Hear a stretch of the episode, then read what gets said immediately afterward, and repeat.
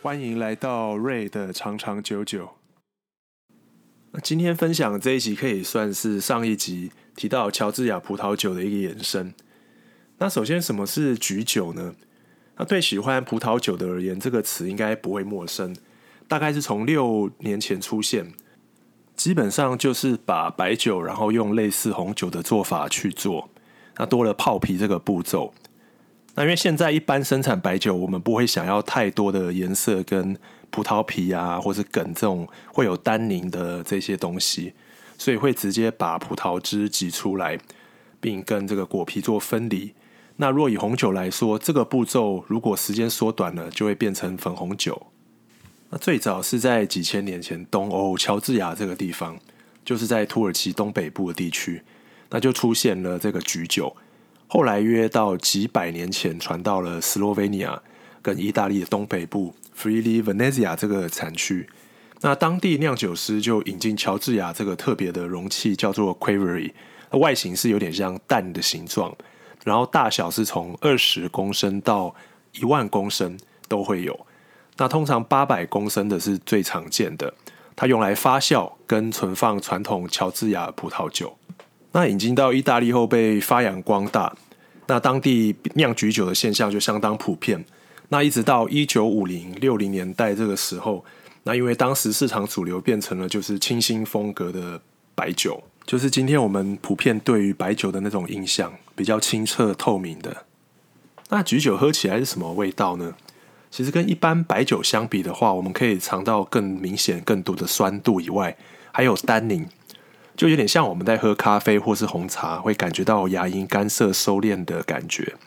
那另外我们可以闻到像是新鲜柑橘啊、杏仁、果干、芒果，那甚至有时候也会有新香料的味道。那有没有想过是什么条件可以决定橘酒的风味呢？有什么因素呢？那首先，泡皮的时间长短，其实从短短几天，然后甚至到几个月都会有可能，甚至更久。那不过更准确的来说，其实它颜色跟单宁的萃取，有时候也并非都是与时间成正比。那另外，是否去梗，你有没有压榨，有没有去采皮？那另外其他酿酒方式都是会影响的原因。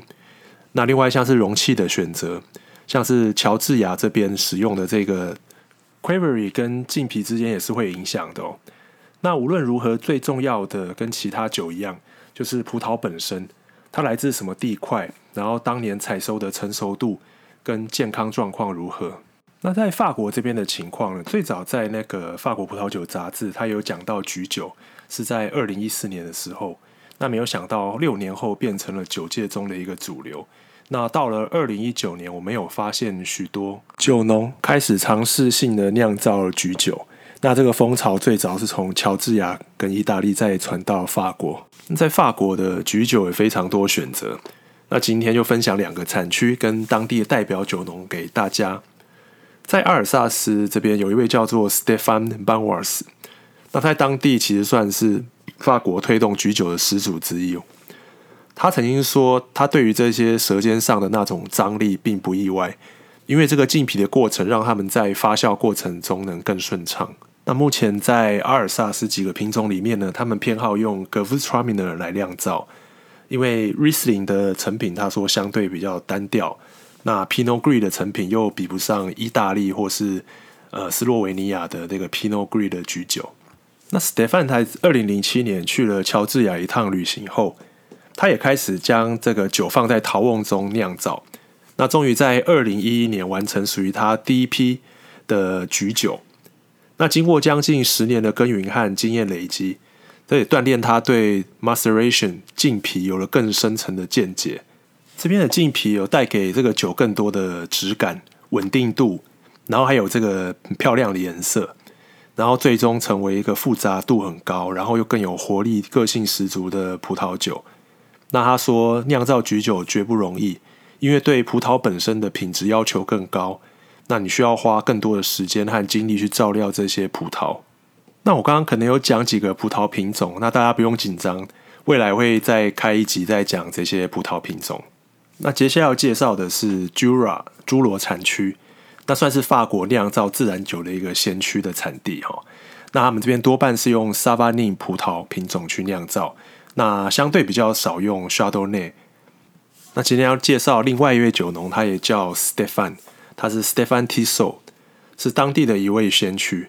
那他是在某次喝了一个一九八五老年份的老酒以后，然后他在一九九二年也开始尝试将黄酒做两周的泡皮。那黄酒的话，我未来也会特别再做介绍，那就是当地一种特别的白酒。那它这个由萨瓦尼葡萄酿造的酒，有长时间在陶瓮中浸皮，然后迅速的装瓶，那最后得到的结果就像一些经典年份的味道，非常细致的香料香气，然后有丰富的风味，甚至不会输给当地的黄酒。那这黄酒就是会再开一集再介绍。他强调的做法是一定要把萨瓦尼葡萄是成熟度够好的情况下来做。那我这边稍微总结一下。那对法国许多酒来说，其实这个橘色在某个程度也代表着自由的颜色。那酒农他们可以突破以往受到 AOC 的规范的束缚，做出属于他们自己的橘酒。那多数的橘酒会选择降级，降为餐酒等级。那口味的范围很广，有的单宁感就很像我们在喝红酒的样子，那有的也很像在喝一款经典的白酒。那最重要，它让我们在搭配餐点的时候有更多的选择。那想要发现更多好喝的橘酒跟自然酒吗？我这边也可以推荐一些酒吧给各位。那首先是在淡水新市镇的 Quavery，没错，它的酒吧的名字就跟乔治亚这个酒瓮的名字是一样的。那老板 Cookie 也是很 nice，之前在美国有做过酿酒的工作，所以他可以分享非常多的故事给各位。那另外还有台北的肯自然。那 Kenny 四九师他也会跟你们分享非常多的有关葡萄酒的有趣的事情。那还有台中的 Why Not，有我们最帅的 Max 四九师。那另外还有台南的那个哪里美女四九师杨洋也会跟大家来分享哦。OK，那我们大家下次再见喽，拜拜。